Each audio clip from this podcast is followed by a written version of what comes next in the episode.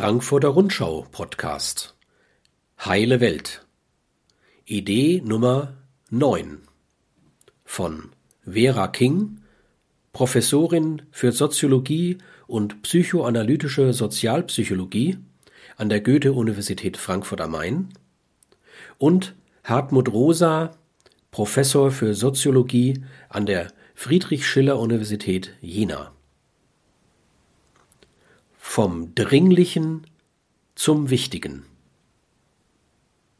In unseren explodierenden To-Do-Listen steht oft nicht ganz oben, was wirklich zählt.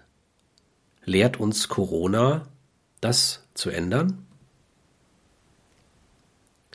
In den letzten Wochen hat sich für viele Menschen etwas Einzigartiges vollzogen. Wie von Geisterhand haben sich ihre Terminkalender geleert. Geschäftstermine, Reisen, Familienfeiern und Veranstaltungen wurden abgesagt. Auch wenn dabei für manche Berufsgruppen und für viele Eltern ganz neuer Stress entstand, noch dazu überlagert von existenziellen gesundheitlichen und ökonomischen Ängsten, bedeutet dies doch einen tiefen kulturellen Einschnitt in die Erfahrungswelt der Spätmoderne einen Einschnitt, in dem sich der Blick auf das, was wichtig und von der Bedeutung ist, teils radikal verschoben hat. Denn Covid-19 hat etablierte Handlungsroutinen an vielen Stellen unterbrochen und ein Innehalten erzwungen. Die Krise hat die explodierenden To-Do-Listen, deren verzweifeltes Abarbeiten den Alltag der meisten Menschen bestimmt, zwar teils ins Digitale verschoben, aber doch auch vorübergehend entrümpelt und die Frage nach dem Unterschied zwischen dem wirklich Wichtigen und dem nur Dringlichen aufgeworfen. Das ist bemerkenswert, weil Dringlichkeiten den Takt im spätmodernen Alltag jenseits der Krise immer stärker vorgeben. Wettbewerbsdruck und der Zwang zu Beschleunigung und Effizienzsteigerung verändern nicht nur die Arbeitswelt, sondern auch den Familienalltag und die individuelle Lebensführung. Weshalb aber gewinnen im Umgang mit der Zeit Kriterien der Effizienz und Rendite selbst in privaten Bereichen, die vom ökonomischen Druck entlastet scheinen, so durchschlagend an Bedeutung? An unseren Forschungsprojekten zeigt sich, dass das, was soziologisch als erzwungene Anpassung an systemische Steigerungsimperative beschrieben werden kann, keineswegs immer nur als leidvoll erlebt wird. So beschreibt der 35-jährige Angestellte Paul S. auf die Frage nach seiner Zeitgestaltung einen inneren Zwiespalt. Zitat ich habe auch dieses Jahr, wie jedes Jahr, den Entschluss gefasst, mehr Freizeit, Freizeit zu haben, merke aber auch, wie schnell dieser Vorsatz kippen kann. Wenn ich mir noch so fest vornehme, diesen Samstag halte ich mir frei und treffe mich mit einer Freundin, dann hält das so lange, bis ich gefragt werde, ob ich am Samstag nicht was machen kann, und obwohl ich genau weiß, ich will nicht, höre ich im gleichen Moment, wie ich sage, ja klar, ja klar, mache ich. Solche Erfahrungen dürften auch viele Leserinnen und Lesern gut bekannt sein. Ein Lebensalltag, bei dem Dringlichkeiten den Takt und die Entscheidungen vorgeben. Aus soziologischer Perspektive drückt sich darin eine Folge der Veränderung gesellschaftlicher Zeitregime aus. Diese Veränderung lässt sich unter den Oberbegriff der Beschleunigung bringen, die wiederum eine unabweisbare Konsequenz dessen ist, dass moderne kapitalistische Gesellschaften sich nur dynamisch zu stabilisieren vermögen. Das bedeutet, dass sie unaufhörlich wachsen, innovieren und eben beschleunigen müssen um ihre institutionelle Struktur, die Arbeitsplätze, das Gesundheitssystem, das Rentensystem, den Kulturbetrieb und so aufrecht. Im Zuge der ökonomischen, technischen und politischen Veränderungen der neoliberalen Globalisierung, welche die so erzeugten Steigerungsimperative umsetzte, nahmen die Prozess-, Kommunikations- und Informationsgeschwindigkeiten noch einmal rasant zu. Die kleinsten zeitlichen Unterschiede wiegen schwer im Wettbewerb. Dies befördert entgrenzte Arbeitszeiten, wenn Beschäftigte kurzfristig verfügbar sein sollen. Paul stellt fest, dass er im Grunde die ganze Woche im Arbeitsmodus lebt und ist damit nicht ganz einverstanden, aber auch nicht wirklich unglücklich. Die Arbeit sei eben doch das, was ihn am meisten befriedige. Es sind die anderen, die ihn manchmal an etwas erinnern, das etwas anders sein könnte. Zeitrhythmen, die, wie das freie Wochenende, vielen gemeinsam sind, nehmen dann sukzessive ab. Es gilt, Optionen offen zu halten und flexibel zu bleiben. Dies bleibt nicht ohne Folgen für die Muster der Lebensführung, die Gestaltung von Beziehungen, für Selbst- und Körperbilder, ja für das Verhältnis zur Welt. Es färbt Gleichsein ab und wird von den Subjekten so internalisiert, dass es sich mit eigenen Antriebsimpulsen verbindet. Dabei sind die sich wandelnden Muster der Lebensführung geprägt durch veränderte Produktions- und Arbeitsverhältnisse. Sie gehen überdies jedoch mit neuen Formen der Verinnerlichung von Machtverhältnissen einher.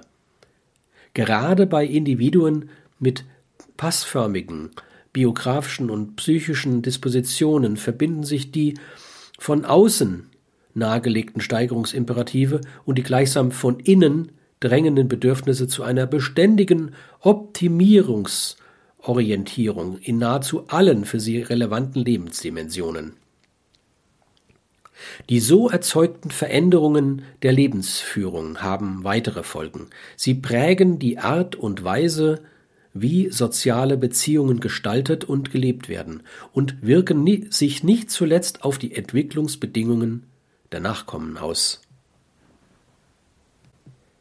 Was soziologisch als Zwang erscheint, wird oft als lustvoller Kick erlebt. Von besonderer kultureller Bedeutung scheint eine unbemerkte schleichende Umwertung der Werte zu sein, die sich als Nebenfolge der explodierenden To-Do-Listen ergibt. Die alltägliche Agenda vieler Menschen wird nach der Dringlichkeit der zu erledigenden Aufgaben geordnet, nicht nach ihrer empfundenen Wichtigkeit. Dinge, die keine Frist oder keine Deadline haben, aber als subjektiv wertvoll wahrgenommen werden, in Pauls Fall etwa das Treffen mit der Freundin, bleiben dabei auf der Strecke, wie schon Niklas Luhmann beobachtete. Zitat Aufgaben, die immer zu kurz kommen, müssen schließlich abgewertet werden. So kann sich allein aus Zeitproblemen eine Umstrukturierung der Wertordnung ergeben, schlussfolgert Luhmann. Das Dringliche gewinnt gegenüber dem Wichtigen, also schleichend, aber wirkungsvoll, an Bedeutung. Diese Verschiebung beinhaltet ein erhebliches Potenzial der Selbstentfremdung, wie auch des Bedeutungsverlusts von sozialen Beziehungen. Die Auswirkungen lassen sich auch in Familien beobachten. Wenn wir unsere Termine erst einmal aufeinander abgestimmt haben, werden wir alle zusammen ein ganz entspanntes Essen machen. Diese typische Äußerung zitiert die Soziologin Ali Hochschild in einer Studie aus den USA, bei der sie Beschäftigte einer Firma bei der Arbeit und im Familienalltag untersuchte das zunächst als wichtig erachtete, nämlich gemeinsam verbrachte Zeit und Muße mit den Kindern, wurde aufgrund von dringlichen Anforderungen bei der Arbeit oft vertagt und schließlich vergessen. Gerade über das, was in der Familie gelebt wird, übersetzt sich sozialer Wandel dann aber in veränderte psychische Dispositionen der Folgengeneration. Ein Kernelement sorgender Beziehungen ist die Gabe von Zeit. Und mit ihr die zweckfreie, leibliche, mentale und emotionale Kopräsenz des anderen. Diese wird durch die Vorherrschaft von Dringlichkeit und Zeitknappheit erschwert. Die Dominanz dieser Logik beruht nicht nur darauf, dass ein Ausstieg lediglich um den Preis des Misserfolgs oder des Zurückfallens gegenüber anderen möglich ist. Ein Arbeitskontext, der von den Individuen alles fordert, kann auch die Hoffnung auf ersehnte umfassende Bestätigung nähren. Leistungssteigerung und Selbstoptimierung werden dann nicht einfach durch wettbewerbsbedingten äußeren Druck, sondern auch von der Verheißung angetrieben, über Begrenztheit und Vergänglichkeit zu triumphieren. Beschleunigung dient hier dem Ziel, Zeit zu gewinnen, um mehr von der Zeit zu haben, um die kurze Lebenszeit der stets weiterreichenden Weltzeit anzupassen, wie Hans Blumenberg dies formulierte. Gerade dieses Motiv kann die Bereitschaft verstärken, sich dem Zeitdruck zu unterwerfen. Was aus soziologischer Perspektive als struktureller Zwang erscheint, wird dann als lustvoller Kick erlebt. Die Anforderungen der Dringlichkeiten zu meistern. Die Individuen erfahren es als innere Befriedigung, die eigene Leistungsfähigkeit oder den Körper immer weiter zu optimieren. Wie bestimmend dieser Drang für die Lebensführung werden kann, zeigt sich am Beispiel des Ernährungsberaters Florian K. Mitte 30. Auch bei ihm erscheint das unmittelbar Dringliche immer wieder als dominant, während etwa Beziehungen eher störend wirken und schattenhaft bleiben. Er beschreibt sein Leben in den Formeln der Betriebswirtschaftslehre und der Sprache der Produkt- und Prozessoptimierung. Zeit ist dabei stets Thema und Ziel. Daten sammeln, analysieren, Kennzahlen herausfinden, ins Verhältnis setzen, um eben daraus Rückschlüsse zu ziehen.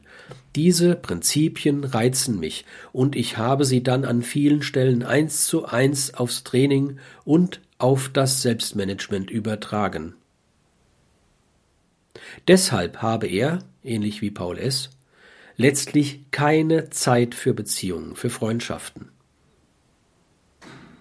Aber ich habe deswegen auch kein Mangelgefühl oder bin jetzt deswegen traurig.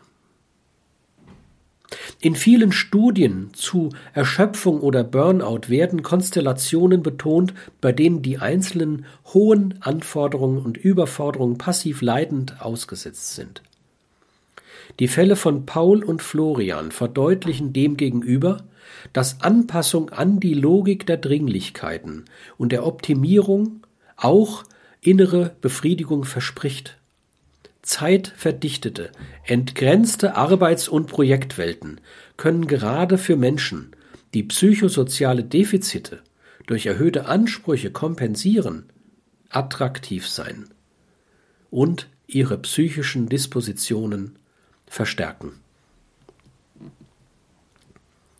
Maßstab sollte Lebensrelevanz sein, nicht Systemrelevanz. Es entstehen neue kollektiv bedeutsame Bewältigungs- und Abwehrmuster im Umgang mit Begrenztheit. Das Leben im Modus der Dringlichkeit und der Beschleunigung schafft neue Phantasmen der Befriedigung und des Umgangs mit Endlichkeit. Das äußere Zwangsmoment, das bei Nichterfüllung drängender Aufgaben die Gefahr droht, zurückzufallen und ausgeschlossen zu werden, kann aus solchen Motivlagen heraus in bejahende Selbstdisziplinierung übersetzt werden. Es kann in eine psychische Anpassung an das Geforderte münden, die das Spuren des Zwangs das Spüren des Zwangs nur noch in Fragmenten, in Selbsttäuschungen, scheinbar unerklärlichen Erschöpfungen oder Beziehungsarmut Armut sichtbar werden lässt. Vielleicht lässt sich die gegenwärtige Stillstellung der materiellen und physischen Bewegung in vielen sozialen Bereichen als eine Art Moratorium nutzen, um über die Schieflage im Verhältnis von Wichtigem und Dringlichem nachzudenken. Sie lässt sich nicht einfach durch eine Korrektur der Lebensführung beheben, weil sie systemische Ursachen hat. Aber auch auf der Systemebene zwingt Corona geradezu dazu, die wirklich wichtigen Bereiche des öffentlichen Lebens von den nur dringlichen zu trennen. Angesichts der problematischen Steigerungslogik der Spätmoderne sollte dabei nicht System, sondern Lebensrelevanz das Kriterium sein. Die Analyse der systemischen Dringlichkeits- und Optimierungszwänge verdeutlicht. Es sollte nicht einfach um Exit aus dem Lockdown und rasche Rückkehr zur Normalität gehen. Vielmehr wäre ein systemischer Wandel zugunsten des Wichtigen angezeigt. Dieser Beitrag wurde gesprochen von Erich Ruhl Badi. Alle Beiträge des Podcasts gibt es auch als Buch. Heile Welt. Erscheint im Frankfurter Sozietätsverlag. Das kostet 15 Euro.